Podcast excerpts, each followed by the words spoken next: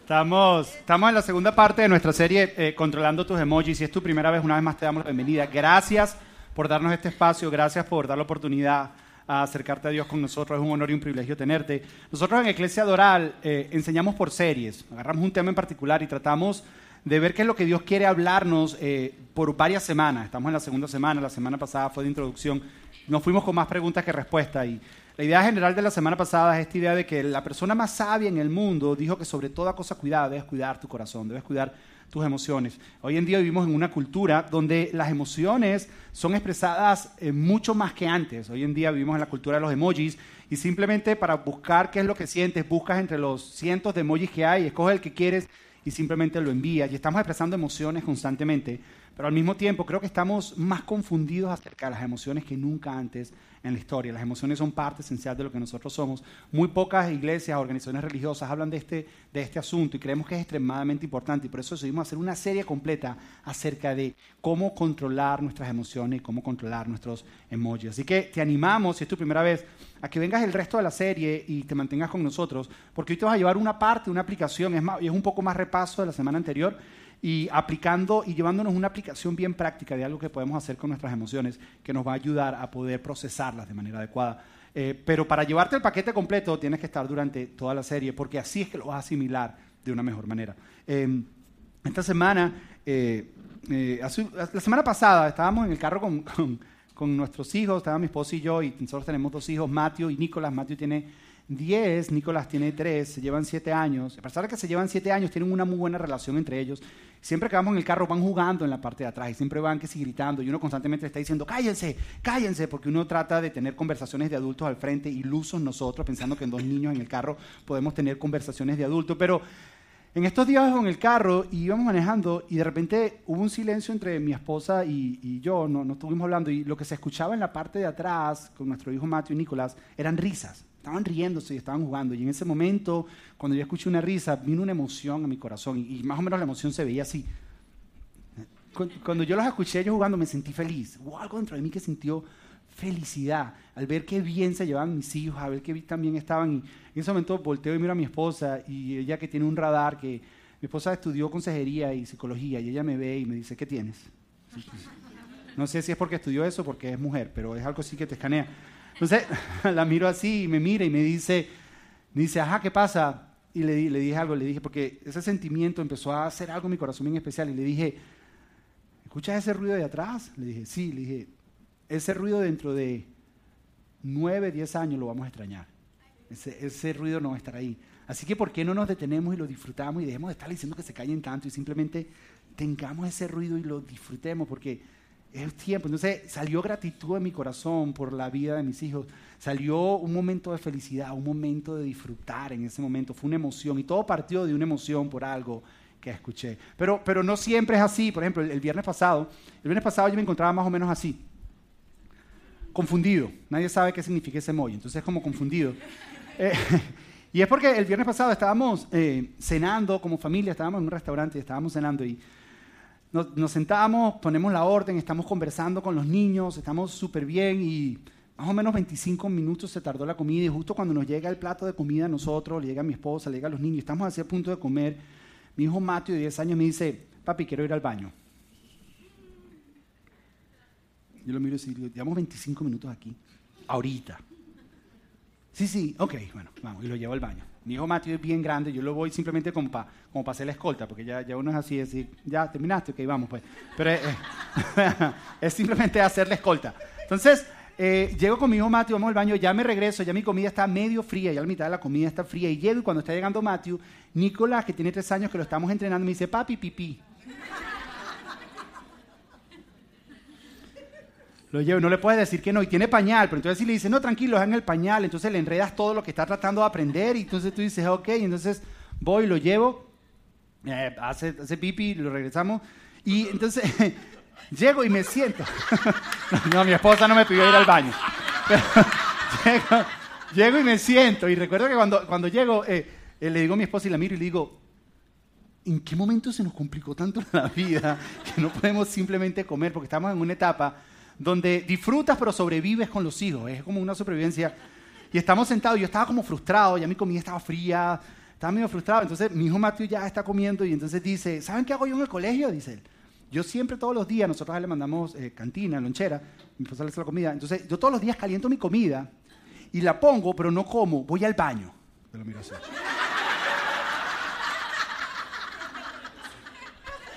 Y lo primero que salió delante de mí, muy mal hecho, y me dice, ¿por qué? Porque estás creando un hábito, entonces yo te tengo que llevar al baño aquí apenas te llega la comida.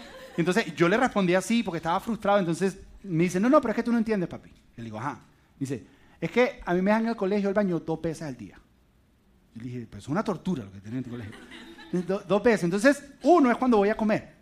Cuando estamos en, la época, en el momento del, del lunch, me dejan ir al baño. Pero si yo espero como todos mis amiguitos, al final de comer hay mucha cola y nunca me da tiempo. Entonces, yo lo que hago es que caliento mi comida lejos y me voy corriendo y mientras ellos están comiendo, yo voy al baño, regreso y como tranquilo y ya después me voy. Entonces mi esposa me dice, ¿viste que lo que es inteligente? Y yo sí cayó así. Sí, pero todo viene de algo que yo sentí en las emociones, que le dije a alguien, porque todos somos seres emocionales, es una realidad que hay en nosotros. Y tal vez tu semana, tus emojis tal vez no se ven como los míos, tal vez, tal vez tú venías de camino y tu emoji que te representa es este. A lo mejor venías, alguien se te atravesó en el camino, alguien se cruzó una luz y esto fue lo que sentiste. A lo mejor tuviste una discusión con alguien en camino acá y a lo mejor ese es el emoji que sientes. Porque ahorita en este lugar, como todos somos emocionales, hay un montón de emociones revueltas en este lugar y todos tenemos emociones que estamos sintiendo. A lo mejor, a lo mejor tu emoji ahorita actual es este. A lo mejor esta semana te dieron una noticia que no esperabas algo inesperado y a lo mejor te sientes así. La pregunta es qué haces con eso, porque todos lo sentimos. A lo mejor hay varias personas que se sienten así. A lo mejor no recibiste esa noticia, o a lo mejor esta próxima semana estás esperando una noticia y tú muy...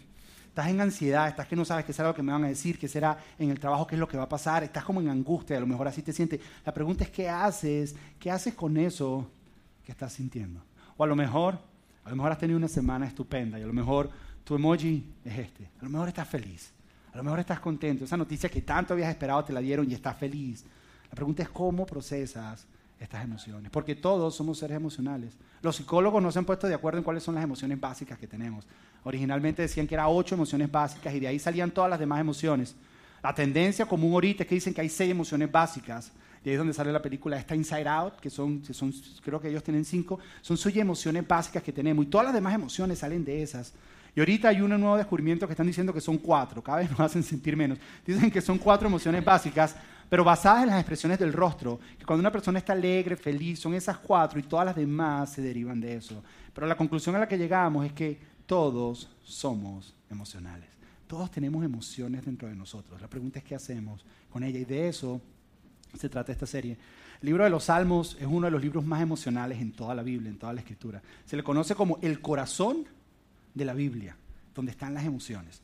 Tú puedes leer un salmo y puedes leer que el salmista pasa en el mismo salmo de estar completamente amargado, pasa por estar triste y termina feliz. Y tú dices, este tipo tiene problemas, necesita ver un psicólogo. El tipo pasa por todas las emociones porque está en completa libertad en la expresión de sus emociones. Y este mismo salmista un día escribió acerca de las emociones. Él puso lo siguiente, él escribió y dijo, tú creaste las delicadas partes internas de mi cuerpo y me entretejiste en el vientre de mi madre. Ahora, esta palabra partes internas en el original y algunas versiones de la Biblia dice, tú creaste mis entrañas. En esta cultura, en esta época, se creía que en las entrañas estaban tus emociones, en el centro de tu ser. No había biología, no, no habían entendido el cuerpo, simplemente sentían que aquí adentro había algo. ¿De dónde sacan esa conclusión? ¿Dónde sientes tú la tristeza? Cuando a ti te da una emoción fuerte, ¿no, no la sientes aquí? Cuando estás contento no lo sientes aquí. Cuando estás en angustia tú dices que tengo algo aquí que me salta en la boca, en la boca del estómago. Si no has escuchado esa expresión que está aquí, está aquí en esta parte. Ellos creían en esa época que el centro de tu ser hay una parte inanimada que se llama tu alma que está aquí. Y lo que él básicamente está diciendo, este salmista que un día miró los cielos y dijo, wow, Dios, cuando veo la creación de tus cielos, me maravillo. Cuando se vio él mismo y su creación, dijo, cuando veo la creación y quién yo soy, me maravillo. Pero miró más adentro y dijo, cuando veo lo que tú creaste, Está diciendo, tú me diste mis emociones, tú me diste mi alma.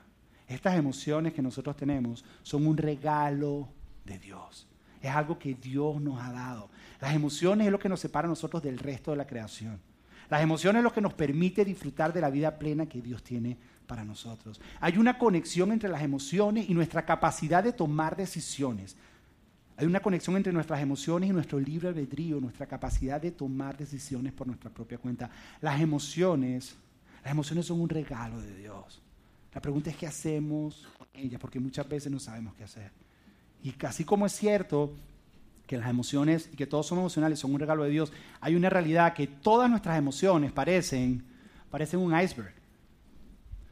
Nada más vemos la superficie. En un iceberg nada más ve el 10% de lo que realmente es. La parte que se ve en la superficie un 10%, el 90% está oculto y está guardado. Y así pasa con nuestras emociones. Las cosas que vemos que salen es solamente un 10%. Pero lo que llevamos por dentro muchas veces ni nosotros mismos lo entendemos. Pero que si no sabemos tratar con ellos puede destruir y acabar con nuestra vida. Todos conocemos la historia del Titanic. ¿Tú sabes que lo que tumbó el Titanic no fue la parte del 10% de arriba del iceberg? Sino fue el 90% que estaba oculto. De la misma manera, nuestras vidas se pueden hundir si no sabemos tratar con ese 90%, si no sabemos lidiar con eso. Y algunos de nosotros lo que hacemos es guardar las emociones y al final no se ve como un iceberg, sino se ven como un volcán, que guardó tanto y guardó tanto, que eventualmente algún día tiene que salir, porque como vimos la semana pasada, de las emociones brota la vida, y un brote que no puedes controlar, que en algún momento sale. Hay personas que incluso le salen por enfermedades por enfermedades, porque están tan guardados que se manifiesta de alguna forma. Tenemos que aprender a lidiar y que no sabemos. Y la Biblia, cuando tú lees la sabiduría en Proverbios, cuando tú lees la sabiduría en Eclesiastés, la sabiduría de la que la Biblia habla, él declara, la Biblia habla de la persona sabia, es aquella persona que sabe, esto es bien, que sabe procesar sus emociones. No es una persona que sabe mucho. Hoy en día nosotros, una persona que tiene éxito, pensamos, o una persona inteligente, una persona que tiene un IQ elevado, un, índice intelectual elevado. Lo que pasa es que el IQ se mide solamente con la capacidad de razonar, pero no con nuestra capacidad de sentir. Y sentir es parte esencial de lo que nosotros somos. Y hoy en día la psicología se ha dado cuenta que no es suficiente con tener IQ. Es más, han visto personas que son genios en IQ que no logran éxito en su vida. Porque no saben lidiar con lo que sienten. Se han dado cuenta que simplemente poder procesar, ejemplo, poder guardar información o procesar ecuaciones matemáticas o poder procesar rápido con el cerebro no es suficiente. Y hoy en día lo han denominado lo que la Biblia llama una persona sabia, la psicología lo llama inteligencia emocional. Tener la capacidad de procesar. Y, la mejor manera de explicarlo, esto fue algo que, les mostré la semana pasada, es el cerebro. Nuestro cerebro está dividido en todas estas partes. Lo que nosotros llamamos una persona inteligente, una persona que sabe controlar o domina la parte frontal del cerebro, que tiene que ver con el razonar, con el procesar información, con todo ese tipo de cosas. Y esa es una persona inteligente. Pero lo que han descubierto es que la, la parte fundamental del cerebro se encuentra en esta zona que es lo primero que se forma el cerebro, por cierto. Está conectado al tallo encefálico del cerebro. Y es lo primero que se forma. Hay un órgano que se llama la amígdala. Y ahí es donde están todas nuestras emociones. Es más, la información pasa primero por ahí antes de llegar al lóbulo frontal. Y lo que han descubierto es que las personas que tienen éxito en la vida, lo que la Biblia llama el sabio, lo que la Biblia llama el, el prudente, lo que la Biblia llama todo este tipo de cosas, es la persona que utiliza el lóbulo frontal para procesar lo que siente. Y eso hoy en día se llama inteligencia emocional. Pero la Biblia lo llama el sabio. La Biblia tú lees proverbio y dice el sabio y el necio. Cuando tú lees las cosas del sabio, es una persona que sabe procesar lo que siente, sabe lidiar con ese 90%. Por eso escuchas oraciones como Pablo en el Nuevo Testamento cuando dice, yo oro para que los ojos de sus corazones sean abiertos.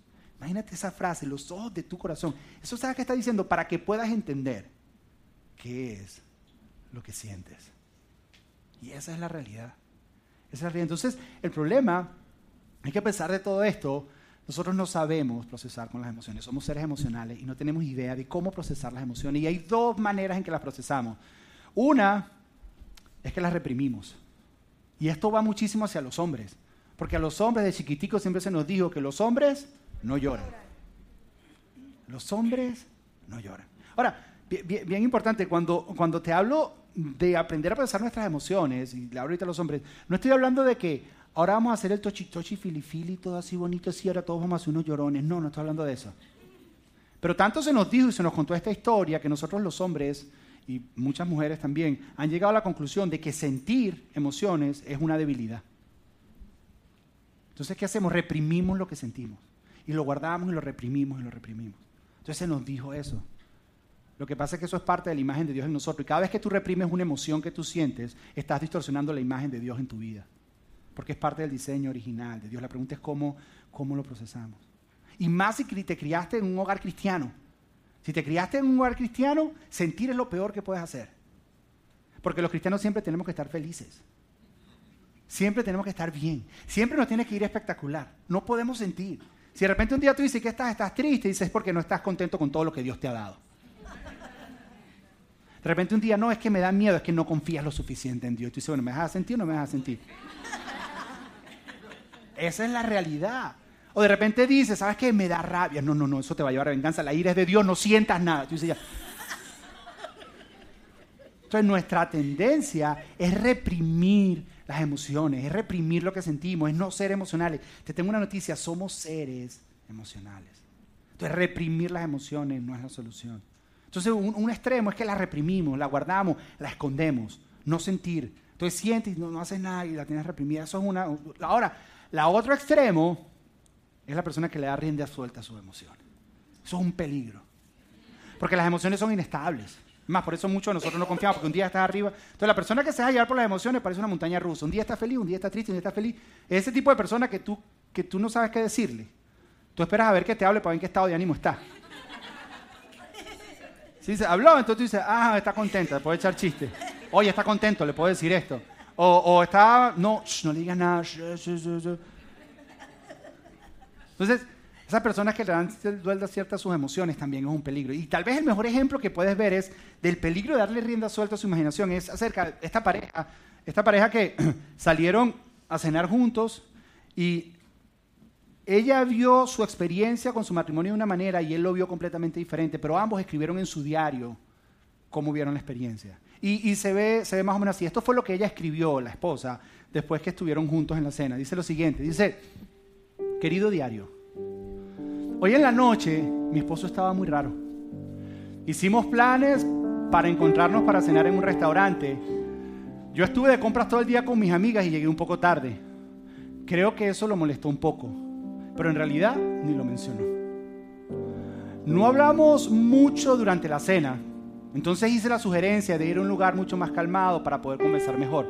Él me dijo que sí, pero en realidad, en realidad no hablamos. Le pregunté si estaba molesto conmigo que si había hecho algo que lo molestó. Él dijo que no estaba molesto, que no tenía nada que ver conmigo, que ni me preocupara. De camino a la casa le dije que lo amaba.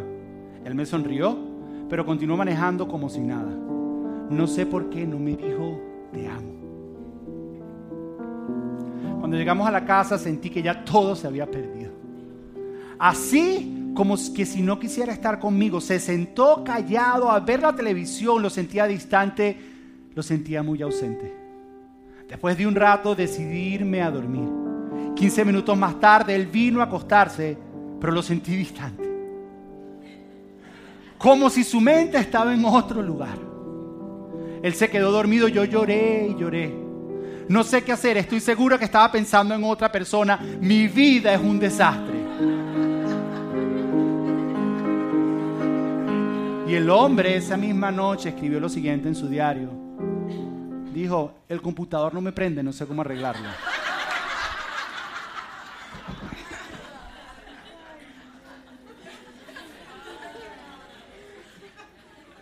Cuando los hombres nos quedamos pensando en algo que no hemos resuelto y la esposa de uno le dice, pero ¿qué te pasa? ¿Tienes algo? ¿Qué te hice?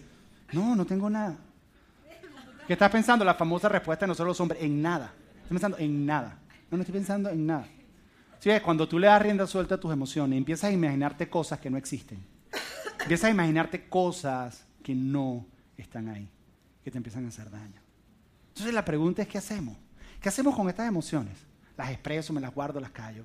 No puedo reprimirlas, ya me di cuenta, pero tampoco darle rienda suelta completa. Entonces, ¿qué hago, Josué? ¿Qué hago con las emociones? ¿Qué hago con esto que Dios ha entretejido dentro de mí, que no son solo mis órganos, sino mi alma? Nosotros pensamos que las emociones son una conexión o un, un, tipo de monitor que nos deja saber cómo está la condición de esa parte inanimada de nosotros llamada el alma. La conexión nos deja saber cuál es el estado genuino de nuestro corazón y cómo está nuestra alma. Es como yo, yo uso este monitor para cuando salgo a correr y me deja saber cómo está mi corazón. Las emociones sirven de eso. Yo voy corriendo y me dice cuántas son las pulsaciones de mi corazón, si debo correr más rápido, si debo correr más lento. De esa misma manera son las emociones. Te dejan saber cómo está tu alma, cómo está tu corazón emocional. ¿Cómo estás tú por dentro realmente? Otra manera de verlo, como nosotros lo vemos aquí en Iglesia de Oral, es que las emociones, las emociones son el tablero de tu alma, el dashboard. Entonces, tu carro tiene un dashboard, tu carro tiene un tablero que te dice qué tan rápido debes ir, que te dice si necesitas o no necesitas gasolina, si el carro está caliente o no está calentándose, si necesitas chequearlo necesitas hacer el servicio. Ahora te hago una pregunta. Si tu carro te dice que necesitas echarle gasolina y no le echas gasolina, ¿qué pasa? ¿Por qué cuando tus emociones te dicen algo no haces algo? Cuando tus emociones te dicen estás cansado emocionalmente, ¿por qué no tomas un break? ¿Por qué continúas como si nada pasara? ¿Por qué no dejas, eso a un lado y continúas como si nada pasara? Cuando tu carro te dice que está recalentándose, ¿qué pasa si no te detienes y haces algo al respecto? Se daña el motor y, la, y puede ser algo irreversible el daño que tú le haces al carro. Porque cuando sientes esa emoción de euforia, eso que ¿Por qué no aprendes a discernir y ver cómo arreglas eso que estás sintiendo y simplemente lo reprimes y lo dejas a un lado? ¿Qué pasa cuando tu carro te dice check engine y no lo chequeas? O hacerle servicio. De la misma manera. De la misma manera son tus emociones. Te están dejando saber que hay algo en tu alma, que hay algo dentro de ti que no está bien, que se tiene que tratar. Pero ¿qué hacemos nosotros? Seguimos manejando como si nada. Ahora, otra pregunta. ¿El tablero de tu carro es lo que controla tu carro? No. El tablero de tu carro te deja saber la condición interna de tu carro. De la misma manera, las emociones no te controlan a ti. Las emociones te dejan saber la condición interna de tu corazón. Es lo que te quiero decir es que cada vez que tú sientes algo, cada vez que tienes una emoción y sientes algo, cada vez que sientes algo es una oportunidad para invitar a Dios a tu vida. Cada vez que tú tienes una emoción y un sentimiento y no sabes cómo procesarlo, es una oportunidad para que invites a Dios en tu vida, para hacer algo en ti. Porque te está dejando saber que hay algo en tu alma, en tu corazón, que no está bien y que Dios quiere hacer algo. Y tú invitas a Dios. ¿Sabes quién era el mejor haciendo esto? Jesús. Jesús es Dios hecho hombre, pero el hecho que era hombre significa que Jesús sintió todo lo que tú y yo sentimos. Jesús le dio sueño, Jesús le dio hambre, Jesús le dio tristeza, Jesús le dio felicidad, Jesús le dio frustración, Jesús le dio rabia. Jesús sintió absolutamente todo lo que tú y yo hemos sentido. La pregunta es cómo Jesús vivió una vida plena, cumpliendo el propósito de Dios y disfrutó plena esa vida sintiendo todo lo que tú y yo sentimos. ¿Cómo lo hizo? Jesús, cada oportunidad que tenía, invitaba a Dios en sus emociones. Jesús, Jesús un día iba caminando y le trajeron un montón de niños. Y la cultura en ese entonces era una figura pública famosa, era un rabí. Y a los rabí no se le podían acercar los niños, porque en este entonces los niños, y tal vez no sé si ustedes entienden esto, los niños en esa época eran ciudadanos de segunda clase. Los niños no se les ponía nombre hasta después de los cinco años, por el índice de mortalidad. Hasta los cinco años le decían, mira tú, mijo, mira tú. No le ponían nombre por si se moría el niño, no, no, no, no, conectarse mucho con él. Entonces, cuando se acercaban los niños a Jesús, se lo apartaban porque son ciudadanos, no, no lo molesten. No solo eso, sino Jesús tenía una agenda y los discípulos decían, vamos a llegar tarde a donde vaya. Y empezaron. Y Jesús detuvo todo y dijo, dejen que los niños se acerquen. ¿Por qué? Porque de un momento que le estaba trayendo felicidad, Jesús estaba sintiendo felicidad y abrazó ese momento. De la misma manera, cuando yo estaba en mi carro y mis hijos estaban, yo detuve y dije, ¿sabes qué? Voy a disfrutar de este momento. Otro día Jesús también sintió felicidad por algo que hicieron los discípulos y dice que saltó de alegría, literalmente es el original, dice que danzó y dijo, gracias te doy Padre porque decidiste ocultar estas cosas a los sabios de esta era y se lo revelaste a los que son como niños. Pero fue un momento de felicidad y ¿qué hizo Jesús? En ese momento invitó a Dios y le dio gracias a Dios por lo que estaba viendo. Pero Jesús también sintió tristeza. Parado frente a la tumba de su amigo Lázaro, lloró, perdió un ser querido de nuestras emociones es parte de nuestra humanidad. Significa ser humano. Tristeza es parte de la vida, es parte de las emociones y tenemos que saber cómo procesarlas. Angustia y desesperación es parte de una realidad que vivimos. Y ocultarla no es suficiente. Jesús paraba frente a la tumba sabiendo que en unos minutos Lázaro saldría. Se detuvo, procesó lo que sentía, lloró e invitó a Dios a lo que él estaba sintiendo. Tal vez la más fuerte de todas es horas antes de morir. Jesús se encuentra en Getsemaní, solo. Ya hasta sus amigos lo habían dejado. Porque le dijo, acompáñame a orar y en cinco minutos estaban dormidos todos ya. Y en ese momento Jesús siente lo siguiente. Jesús dice que siente mi alma, mi alma, mi ser, mis emociones. Dice, mi alma está destrozada de tanta tristeza hasta el punto de la muerte. ¿Alguna vez has sentido esa cantidad de tristeza? Imagínate, ¿cómo hizo Jesús para sentir tristeza y no llegar a depresión?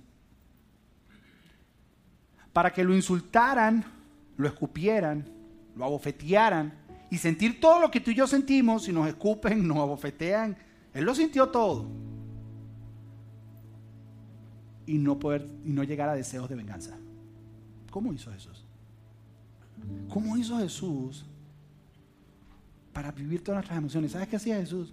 Jesús invitaba a Dios a sus emociones. Las emociones son algo muy poderoso que si las reprimimos eventualmente salen como un volcán. Y si le damos rienda suelta, entonces es un desastre.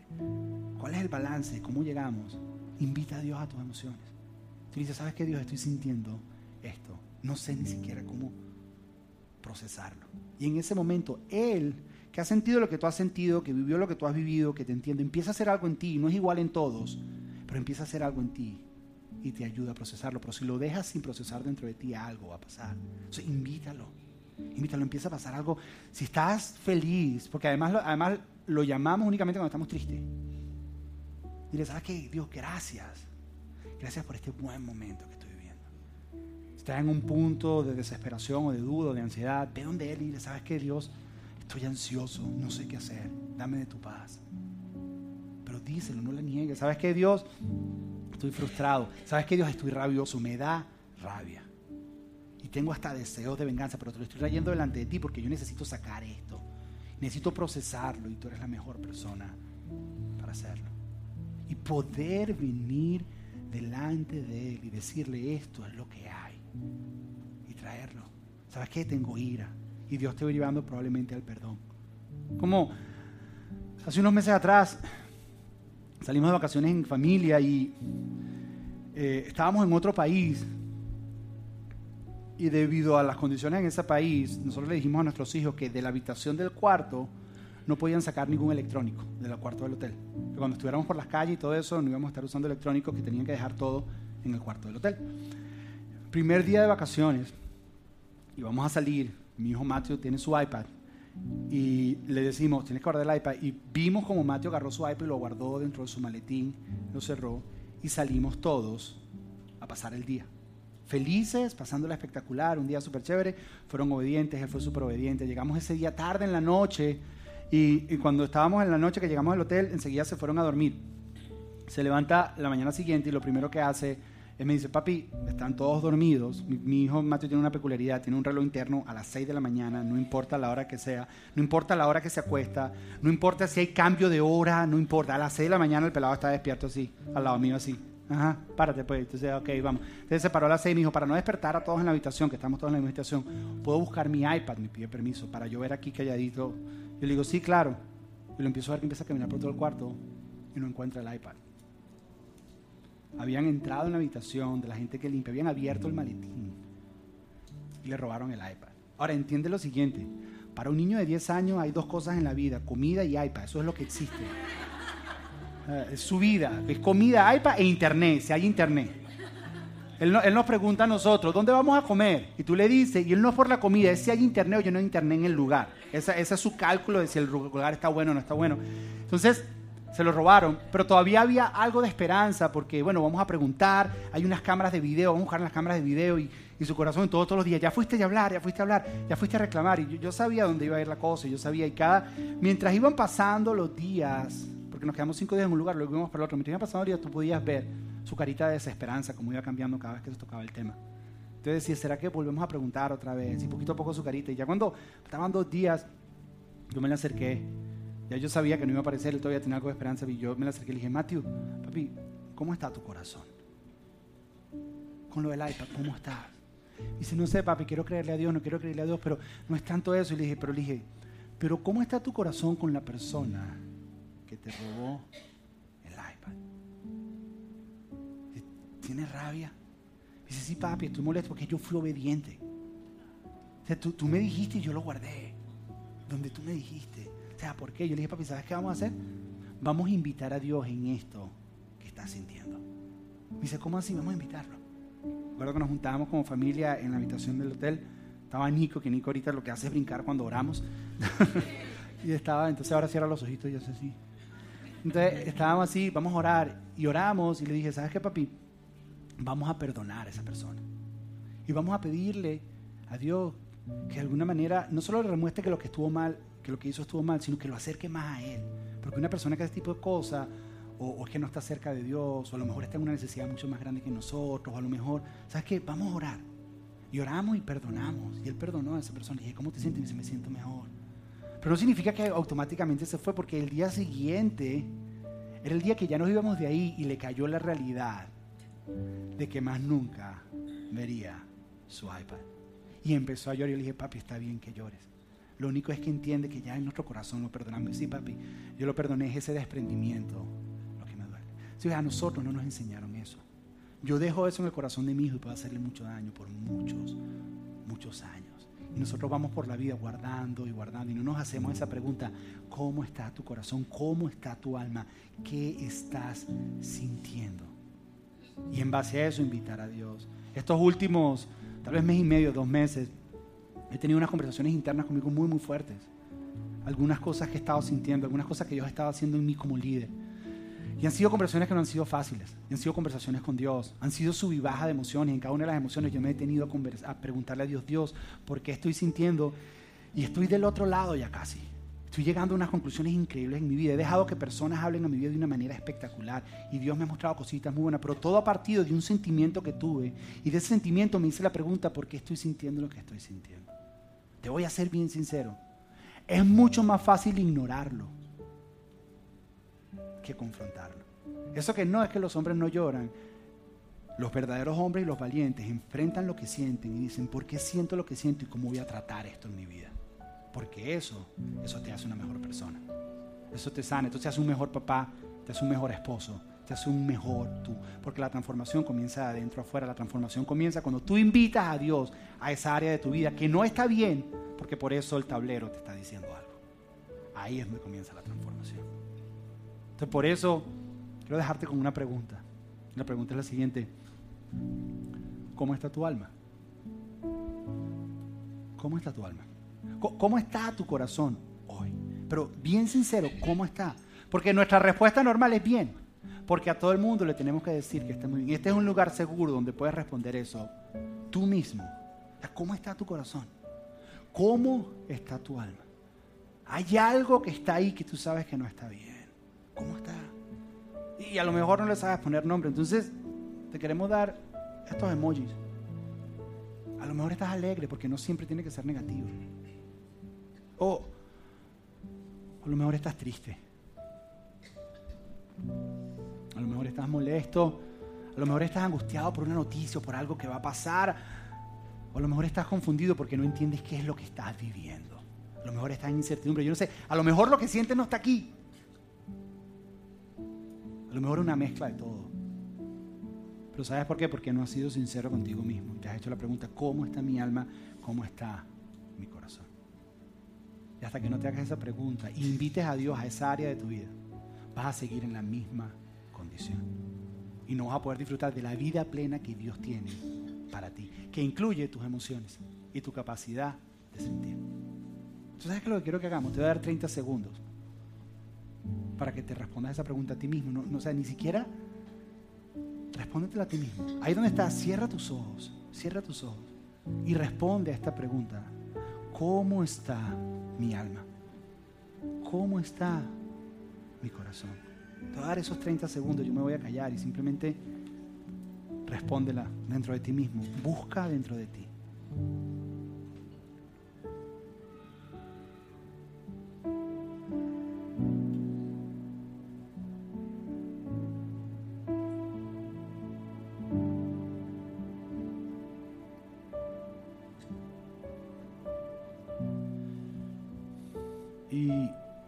si ya pudiste identificar ahí, en tus propias palabras, no tiene que ser de manera audible, puede ser en tu mente o si lo quieres decir, invita a Dios, invítalo. Dile, Dios, me siento, me siento triste. ¿Sabes qué, Dios? Me da rabia. Estoy molesto. ¿Sabes qué, Dios? Tengo miedo y estoy angustiado, estoy angustiada. ¿Sabes qué, Dios? Estoy desesperado, estoy al punto de la desesperación y no sé qué hacer, no sé cómo llegué a este punto. Díselo y invítalo, dile, necesito tu ayuda. Te invito, te invito, Dios. Yo te invito. Esto no significa que ahora todo va a cambiar de la noche a la mañana, significa que vas a entrar en un proceso donde Dios va a empezar a revolver, a sanar y a limpiar ese 90% que está allá adentro, que no entendemos ni vemos. Padre, hoy venimos delante de ti, Señor, en esta hora. Dándote las gracias por este regalo tan especial que se llaman las emociones. Gracias porque no nos hiciste personas que solo viven por instinto, Señor Señor, nos diste una capacidad de pensar, pero también nos diste una capacidad de sentir, Señor. Y mucho de este sentir tiene que ver en cómo nos relacionamos contigo, Señor. Porque es a un nivel del alma, es a un nivel de nuestro corazón, donde está nuestra relación contigo. Esa parte inanimada de nosotros que está ahí real y viva, Señor. Y queremos invitarte al mundo de nuestras emociones. Queremos dejar de reprimirlas, Señor. También queremos dejar que nuestra vida, no queremos que nuestra vida sea controlada de arriba abajo por emociones. Queremos poder vivir la vida plena que tú tienes para nosotros, pudiendo traer lo que sentimos delante de ti y que tu Espíritu Santo haga lo que tiene que hacer con lo que sentimos, Señor. Aquí nos ponemos, Señor. Y permítenos recordar lo que aprendimos hoy, Señor, durante esta semana y el resto de nuestra vida. Que cada vez que sintamos algo, poder hacer una parada como la hizo Jesús e invitarte, decir, Padre, estoy sintiendo esto ayúdame a procesarlo. Envía personas, arregla, sáname. Sabemos que es mucho más fácil pasarlas por alto, pero hoy tomamos el reto porque queremos vivir la vida plena que tú tienes para nosotros. Te lo pedimos en el nombre de tu Hijo Jesús. Amén y amén.